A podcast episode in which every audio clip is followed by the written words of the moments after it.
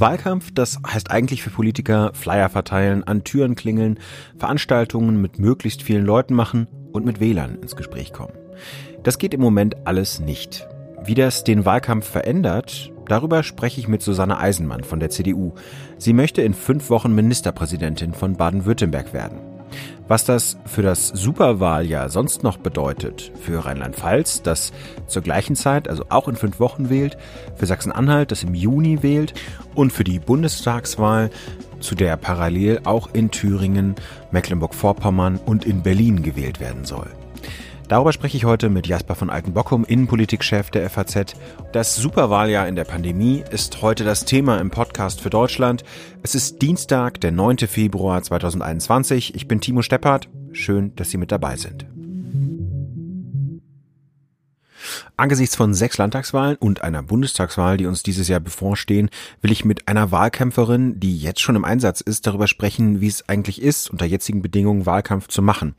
Deshalb habe ich mich mit Susanne Eisenmann, Kultusministerin in Baden-Württemberg und Spitzenkandidatin der CDU zum Gespräch verabredet und werde jetzt erstmal durchgestellt. Bitte warten. Bitte warten. Susanne Eisenmann. Hallo Frau Eisenmann, Timo Steppert von der FAZ. Herr Steppert, hallo.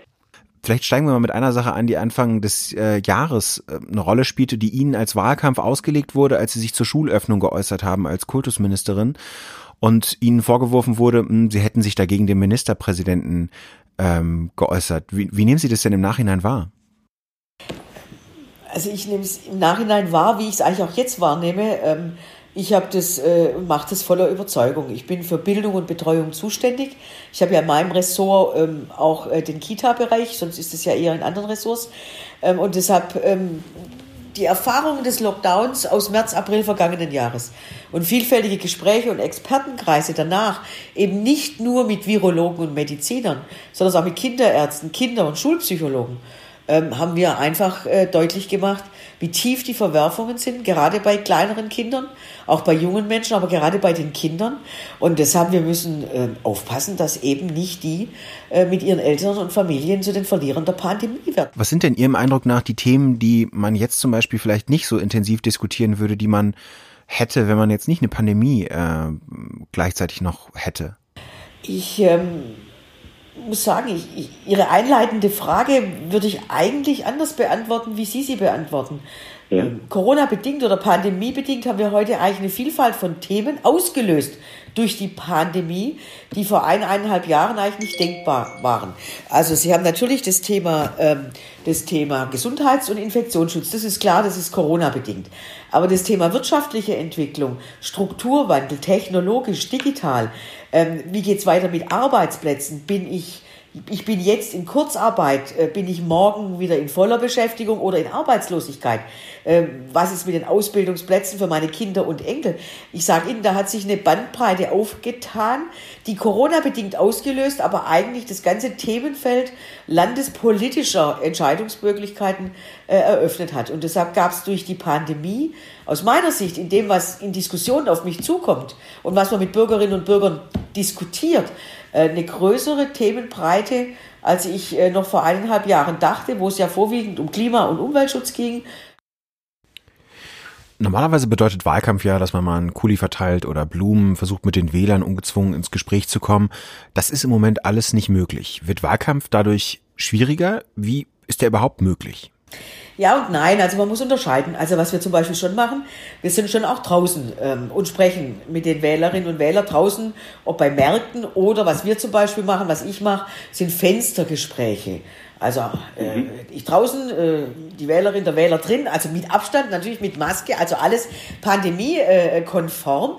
Aber sagen wir mal, die Begegnung draußen, äh, die fällt jetzt gar nicht weg. Die hat mehr Abstand, Abstand, aber nicht äh, Distanz. Das ist etwas, was man gut machen kann. Und was natürlich anders ist, was Ihnen fehlt, ist die Präsenzveranstaltung in der Halle XY mit 150 oder 200 Leuten.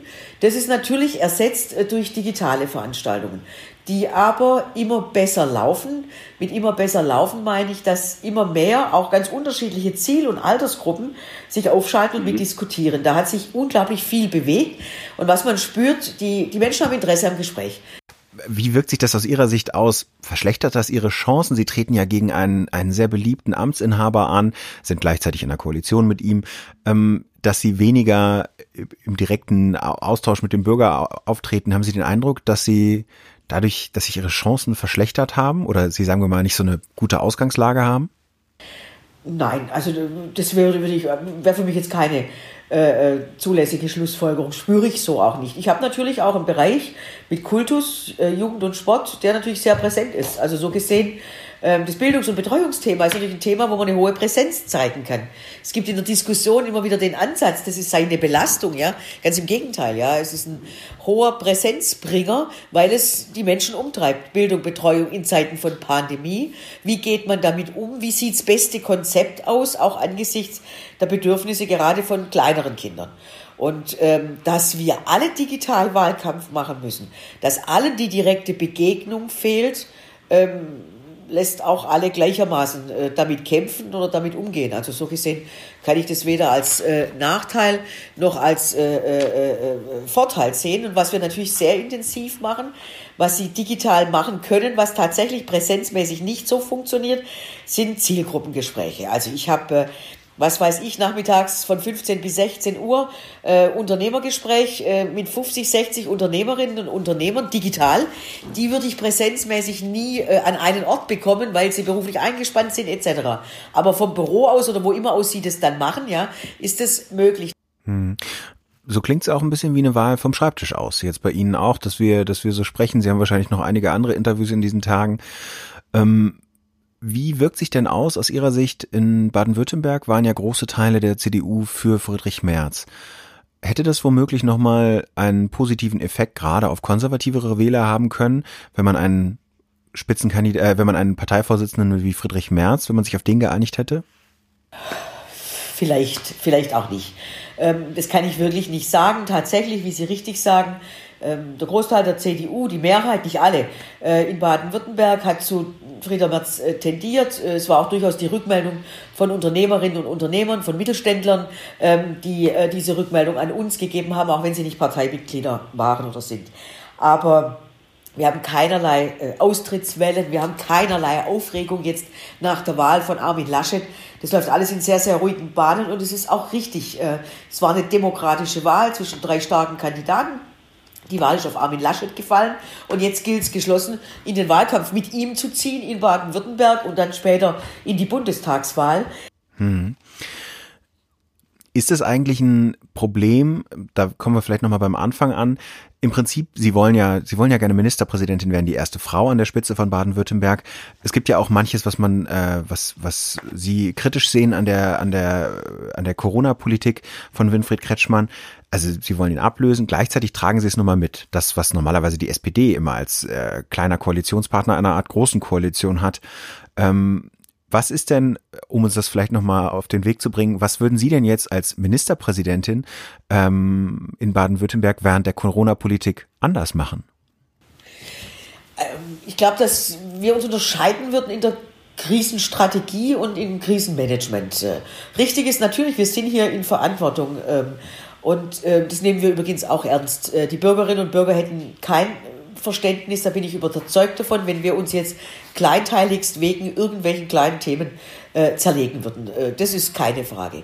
Dass wir aber um die beste Strategie, das beste Konzept in der Krise und aus der Krise heraus ähm, äh, darüber diskutieren, das ist nicht Kampagne, sondern das ist äh, demokratischer Prozess. Und was zum Beispiel ein Thema ist, wo wir uns inhaltlich unterscheiden und auch in aller Sachlichkeit diskutieren, ist zum Beispiel das Thema der Teststrategie. Ich glaube, mhm. dass wir uns in Baden-Württemberg, gerne auch generell in Deutschland, ähm, angesichts dessen, dass die Infektionszahlen Gott sei Dank sinken, ähm, die Inzidenzwerte deutlich nach unten gehen. Wir auf der anderen Seite aber ähm, die nicht ganz berechenbare Größe des mutierten Virus haben, wir ja unsere Strategie auch anpassen müssen. Schnelltests für alle, die mit Bürgerinnen und Bürgern in Kontakt kommen, von Erziehern über Lehrkräfte, mhm. über Verkäuferinnen, Verkäufer etc. Die Umfragen sehen die CDU ja jetzt doch kleines Stück hinter der hinter den Grünen. Sagen wir mal, ähm, es bleibt so. Sie wollen da ja sicherlich noch was dran drehen. Würden Sie dann als Kultusministerin unter einem Ministerpräsidenten Winfried Kretschmann in der grünen schwarzen Koalition einfach weitermachen? Äh, wir treten am 14. März, das sind noch knapp fünf Wochen an, um stärkste Partei als CDU äh, hier in Baden-Württemberg äh, zu werden. Ich möchte Ministerpräsidentin werden, weil ich glaube, die CDU hat andere Konzepte, gerade auch aus der Krise heraus, ähm, als äh, die Grünen. Und äh, Susanne Eisenmann steht für einen anderen äh, Herangehensweise und für eine andere Entscheidungsfreude als Winfried Kretschmann. Aber das heißt, Sie treten nicht nochmal in Kabinett von Herrn Kretschmann Kein Thema, ein? weil wir überhaupt uns nicht mit der Frage befassen, was nach dem 14. März ist.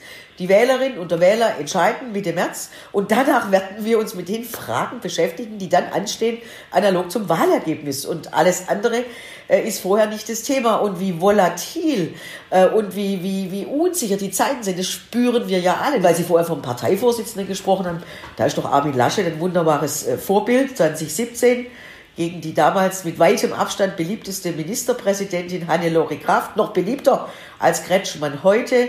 Ähm, vier Wochen vorher knapp zehn Prozentpunkte die CDU hinter der SPD in Nordrhein-Westfalen. Und der Ministerpräsident heißt Armin Laschet. Ähm, Das ist ja schön, dass der neue CDU-Vorsitzende Ihre Inspiration ist. Vielen Dank, Frau Eisenmann. und zwar voller Aufrichtigkeit. Bei mir ist Jasper von Altenbockum, Innenpolitikchef der FAZ, und wir wollen auf das Superwahljahr blicken und beginnen erstmal mit Baden-Württemberg. Gerade habe ich ja mit Susanne Eisenmann, der Spitzenkandidatin der CDU in Baden-Württemberg, gesprochen über den digitalen Wahlkampf. Und ähm, Herr von Altenbockum, bevor wir einsteigen, ähm, ich habe auch mit unserem Korrespondenten in Stuttgart gesprochen. Das ist Rüdiger Sold und der hat mir eine kleine Einschätzung gegeben, wie er einschätzt, ob Susanne Eisenmann noch Ministerpräsidentin werden kann. Die Voraussetzungen von Frau Eisenmann, erste Ministerpräsidentin ähm, Baden-Württembergs zu werden, sind, ich würde mal sagen, im Moment überschaubar. Das liegt an vielen Faktoren. Es liegt an ihrem Amt der Kultusministerin. Genau, also die Kultusministerin, sie ist dafür verantwortlich, ob die Schulen öffnen. Schwierige Position, die sie da hat, einerseits in der Regierung zu sein, als kleiner Koalitionspartner, auch keine Sache, in der die CDU besonders viel Erfahrung hat, und gleichzeitig eben gegen einen ziemlich beliebten äh, Ministerpräsidenten, nämlich Winfried Kretschmann in Baden-Württemberg ähm, anzukämpfen. Ist das eigentlich jetzt in der Pandemie, wo man ja eigentlich denken müsste, gleichzeitig müsste ja irgendwann so ein bisschen der Frust über dieses Impfchaos, über womöglich auch ähm, ja einen langen Lockdown, gegen den es ja auch gewissen Ärger gibt bei äh, Leuten. Eigentlich müsste es doch äh, auch die Exekutive abbekommen. Trotzdem hat man den Eindruck, dass so ein Amtsinhaber wie der Kretschmann davon in erster Linie profitiert. Wie schätzen Sie das denn ein? Ja, ich, ich, ich glaube, es ist schon interessant zu beobachten, dass nach wie vor die, die Exekutive, wie Sie sagen, ähm, eher von der äh, Pandemie ähm, profitiert. Was heißt profitiert? Da gibt es einfach so eine Art Vertrauensvorschuss, dass man dass man die Regierung anerkennt und, und meint, da, da seien sozusagen die Leute, die das schon irgendwie ähm, managen können. Ich glaube, für Frau Eisenmann ist es doppelt schwierig, weil die Kultusministerin auch in normalen Zeiten immer in einem sehr konfliktbeladenen Bereich arbeiten muss und, und erst recht jetzt in, in Pandemiezeiten. Ich muss aber sagen, da, dafür muss man schon anerkennen, dass sie es eigentlich ganz gut macht. Also es gab neulich mal diese Irritation wegen dieser Öffnungsdiskussion. Da hatte sich allerdings auch Herr Kretschmann vertreten, ja, der dann ähm, sich korrigieren musste. Ähm, also das ist das ist die Kehrseite der Sache. Ich glaube, dass Winfried Kretschmann schon ähm, die, die letzte Legislaturperiode vor sich hat äh, und deswegen auch jetzt nicht mehr so als der starke Mann in Erscheinung treten kann. Ich glaube, dass da da liegt dann wiederum ein Potenzial, das Frau Eisenmann nutzen kann. Hm. Und auf welchem Wege, was ist Ihr Eindruck, wie, wie tut sie das im Moment? Also wie, was ist das Angebot, was ist die Strategie, die die CDU da im Moment in Baden-Württemberg fährt?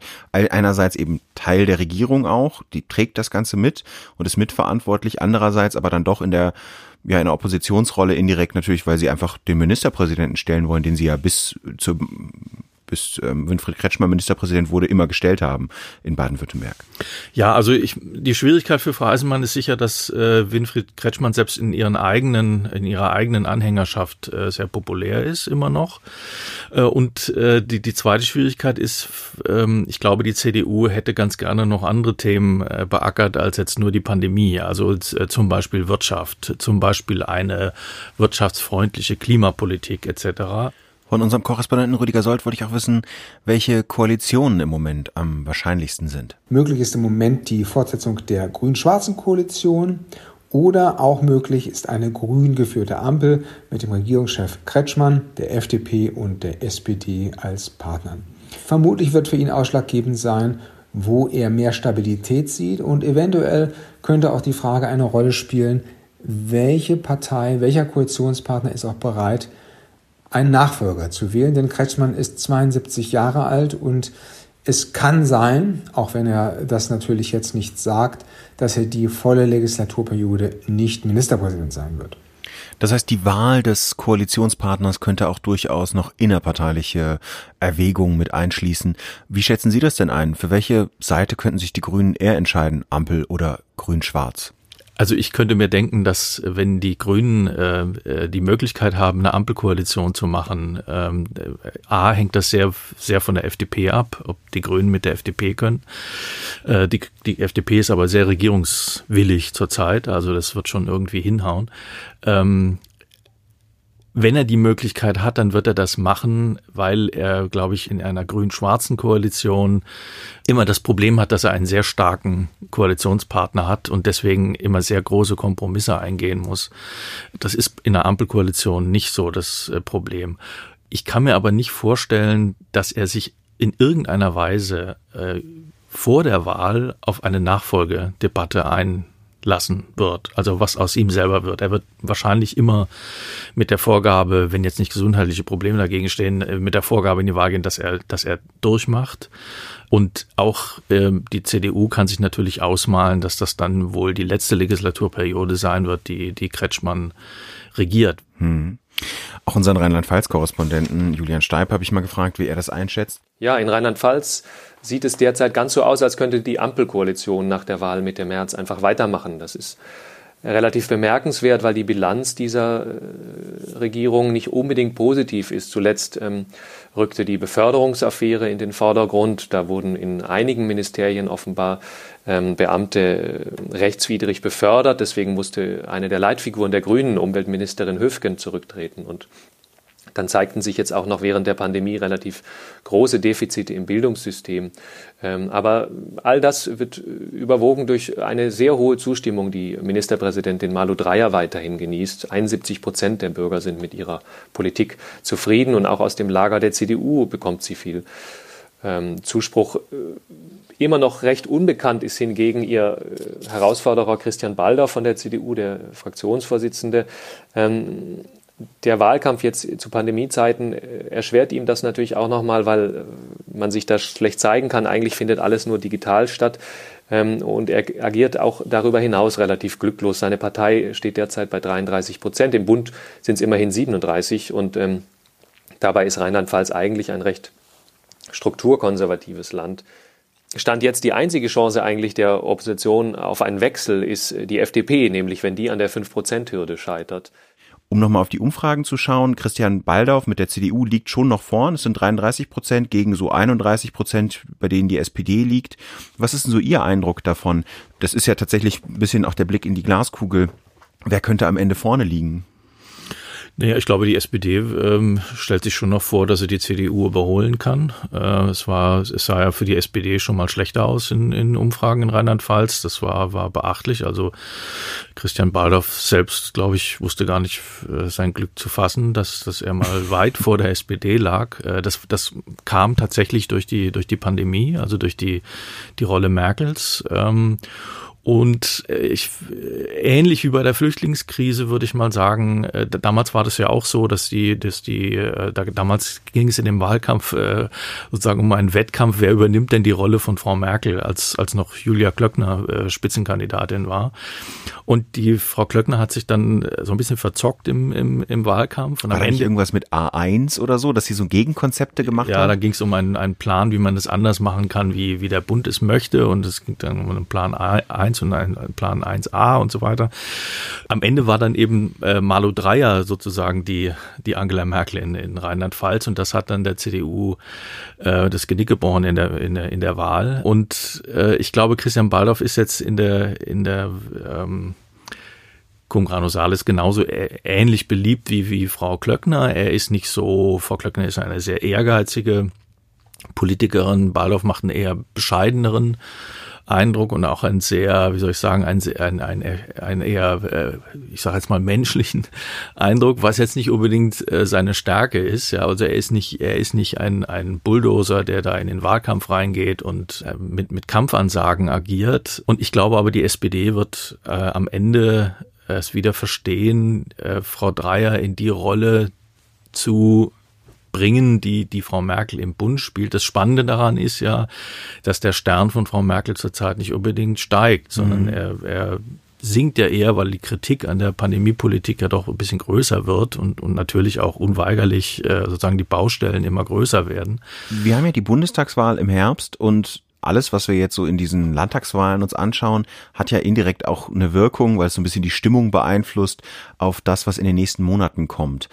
Zwei Dinge finde ich da besonders interessant. Das eine ist die CDU, das andere ist aber auch die Frage, wenn wir jetzt tatsächlich eine Ampel in Rheinland-Pfalz, die fortgesetzt wird, oder womöglich sogar eine Ampel in Baden-Württemberg, wo ja nochmal ein großes Fragezeichen dran ist, haben, ähm, was für ein Signal äh, könnte das für die, für die Debatte der nächsten Monate haben, für ein politisches Signal, dass man jetzt in zwei Ländern womöglich eine Ampel hat? Also äh, eine Ampel ist, ist zunächst mal für die FDP sehr wichtig würde ich mal sagen, weil die FDP hat es sehr schwer zurzeit, äh, sich an die CDU zu schmiegen. Mhm. Ja, da, da kommen immer Störfeuer aus, aus Bayern. Söder will die FDP möglichst klein halten und auch im Bund ist, ist die CDU nicht sehr FDP-freundlich. Ähm, also da wirkt immer noch das Scheitern von Jamaika nach, auch wenn das nach wie vor eine Option ist nach der, nach der Bundestagswahl. Und da ist Ampel natürlich eine, eine schöne Alternative für die FDP. Also man kann immer sagen, ja, wir können auch mit der SPD und, und den Grünen, das geht auch. Äh, und auf der anderen Seite ist es natürlich auch für die SPD wichtig, dieses Modell wachzuhalten, weil das ist noch am ehesten, ich würde mal sagen, ein, ein, eine Koalition der Mitte, aber mit SPD-Führung. Und das ist natürlich für die Bundestagswahl auch, auch wichtig, dass man das als, als äh, Option vor Augen hat. Für die Grünen ist das jetzt nicht unbedingt ähm, das, was sie gerne mhm. wollen, weil sie, sie werden wahrscheinlich äh, oder sicher einen Kanzlerkandidaten aufstellen. Und dann wollen sie natürlich in einer solchen Konstellation den Kanzler stellen. Aber ähm, auch, auch für die Grünen ist es insofern eine Möglichkeit, wegzukommen von dem rot-rot-grünen Gespenst, was äh, sicher von der CDU im, im Wahlkampf äh, bedient werden wird. Und da können die Grünen immer sagen, wieso? Wir haben doch, wir können doch die Ampel und wir können auch Jamaika und es gibt andere Möglichkeiten. Und da die, dienten die beiden Länder, wenn es denn so kommt, äh, schon als, als schönes Vorbild. Die SPD hat ja jetzt gerade ihre, ihre Klausurtagungen abgehalten, hat sich da auch kämpferisch äh, versucht zu geben, obwohl sie in den Umfragen bundesweit bei, naja, 15, 16 Prozent liegt. Ähm, wie schätzen Sie das denn ein? Kann jemand wie Olaf Scholz womöglich daraus dann doch ähm, aus diesem Modell Ampel und aus diesem aus dieser Koalition der Mitte dann doch was ziehen, dass er womöglich über die nächsten Monate dann doch einen Anstieg hat äh, und da in den Umfragen am Ende besser dasteht? Ja, das ist auf jeden Fall die Hoffnung von, von Olaf Scholz. Ähm, also so wie, wie das Wahlprogramm jetzt aufgelegt wird, ist es ja also eine Mischung aus, aus äh, Klimapolitik. Das heißt, man, man äh, konkurriert da wie alle anderen Parteien auch mit den Grünen. Äh, und auf der anderen Seite will er, glaube ich, ähm, im Wahlkampf klar machen, dass die SPD Wirtschaftspolitik kann. Ja, und da, da versucht er dann von der CDU ein bisschen was abzugewinnen. Ähm, ob das gelingt, da, da habe ich meine Zweifel. Es ist einfach zurzeit sehr schwierig für die SPD irgendwie ähm, ihre Erfolge, die es ja in der Koalition durchaus gibt, äh, gut zu verkaufen. Und der SPD fehlt seit Jahren sowas wie ein, wie ein Projekt, ja, sowas mhm. wie, wie Ostpolitik oder Abrüstung oder, oder ähm, ich weiß nicht was. Und das fehlt ihr. Und deswegen kann sie diese taktischen oder strategischen Fragen nicht mit einer überwölbenden Botschaft irgendwie verbinden, die, die irgendwie in, in der Wählerschaft zieht. Das Ergebnis in Baden-Württemberg und Rheinland-Pfalz wird ja wahrscheinlich auch die Frage beeinflussen oder wird es das beeinflussen, ist die Frage, wer für die CDU, ähm, also für die Union als Kanzlerkandidat aufgestellt wird, ob da womöglich am Ende äh, auf der anderen Seite ähm, Armin Laschet steht, der CDU-Vorsitzende. Wie schätzen Sie das denn ein, wenn es jetzt in einem der beiden Fälle oder sogar in beiden Fällen für die CDU nicht gut ausgeht? Eigentlich kann natürlich Laschet nichts dafür. Er ist vor kurzem erst gewählt worden. Kriegt das trotzdem ab dafür? Also wirkt sich das negativ auf seine Chancen, Kanzlerkandidat zu werden aus? Also die Diskussion wird sicher nochmal aufbrechen, äh, wenn ähm, die Wahlen schieflaufen für die CDU. Äh, dann werden viele sicher sagen, also ähm, das wäre mit einem anderen Vorsitzenden äh, vielleicht besser gelaufen oder also sprich mit Friedrich Merz, also in Baden-Württemberg ja. auf jeden Fall, aber auch ein bisschen in Rheinland-Pfalz. Und es wird natürlich dann werden äh, viel mehr Augen auf Markus Söder gerichtet sein, der der der immer damit kokettiert hat, dass er auch Kanzlerkandidat sein werden könnte. Ich glaube aber, äh, Armin Laschet hat schon ein bisschen vorgebaut, äh, indem er äh, gesagt hat, ähm, dass er das, die Entscheidung nicht von Umfragen abhängig machen möchte. Ich glaube, letztlich ist es dann doch eine Entscheidung zwischen diesen beiden, zwischen Armin Laschet und Markus Söder. Und die Frage, wer, wer will es denn? Wer will es mhm. denn tatsächlich? Ähm, und da habe ich bei Markus Söder nach wie vor meine Zweifel. Und bei, bei Armin Laschet weiß man, er, der will es nun wirklich. Also der will es. Der mhm. hat noch nie Zweifel daran aufkommen lassen und äh, dass er CDU-Vorsitzender werden wollte, hat klar damit zu tun, dass er Kanzler werden will. Mhm. Wann könnten wir denn wissen, wer Kanzlerkandidat wird? Im März sollte das, glaube ich, festgelegt werden, oder? Ich glaube, das wird relativ schnell nach den Landtagswahlen äh, klar werden, weil dann gibt es eigentlich keinen Termin mehr, auf den man warten müsste. Ich weiß nicht, ob, äh, ob die, wir haben ja noch eine, eine, eine andere Landtagswahl, nämlich die in Sachsen-Anhalt. Ich weiß nicht, warum man darauf äh, noch warten sollte. Das wird ja auch für die CDU eine sehr, sehr schwierige Wahl werden, weil mhm. dann wieder das Thema AfD vor der Tür steht. Also ich, ich würde mal sagen, dass wir an, an Ostern wissen, wer, wer Kanzlerkandidat wird. So um den Dreh. Sie haben das Stichwort Sachsen-Anhalt genannt. Dort regiert bislang eine Kenia-Koalition aus CDU, Grünen und SPD. Einige Male kam es schon zum Wackeln der Koalition und es sah nicht so aus, als ob sie noch bis zum Ende der Legislaturperiode regieren könnte. Gerade das, dass sie das eben jetzt geschafft hat, offenbar die Legislaturperiode vollzumachen, sieht Reinhard Bingener schon als Erfolg an. Der ist Korrespondent in Hannover und zuständig für Sachsen-Anhalt. Ein Bruch stand ernsthaft nur einmal im Raum und das war vor wenigen Wochen wegen des Rundfunkbeitrags. Denn die große Klammer der Kenia-Koalition war und ist die Not, aus der sie vor fünf Jahren geboren wurde. 2016 hatte die AfD nämlich 24,3 Prozent in Sachsen-Anhalt geholt und das war damals der große Durchbruch für die Partei. Und wenn man jetzt fünf Jahre später wieder auf die Umfragen schaut, dann sieht man, dass sich an dem Bild eigentlich nur wenig geändert hat. Die AfD hat etwas verloren, aber eben nur geringfügig und die anderen Parteien stehen mehr oder minder dort, wo sie auch schon 2016 standen. Die Folge ist, dass sich nach der Wahl die Beteiligten der Kenia-Koalition wieder gegenüber sitzen könnten. Vielleicht eine kleine Einschränkung sollte die CDU und die Grünen von einem starken Bundestrend profitieren, dann könnte es sein, dass es auch für Schwarz-Grün reicht. Aber wahrscheinlich ist im Moment, dass es eher wieder Kenia wird. Gleichzeitig wird natürlich gefragt, gibt es auch Alternativen? Zum Beispiel eine wie auch immer geartete Zusammenarbeit zwischen CDU und AfD ja, es gab solche Liebäugeleien und es gibt innerhalb der Landes-CDU auch Strömungen, die eine solche Zusammenarbeit befürworten. Das ist aber nur die eine Seite. Die andere Seite ist, die CDU-Parteiführung hat in den vergangenen Monaten darauf hingewirkt, dass in der künftigen Fraktion die Partei Mitte stärker zur Geltung kommt. Wie schätzen Sie das ein? Wie kann es überhaupt sein, dass äh, die AfD gegen den Bundestrend in Sachsen-Anhalt immer noch so stark dasteht?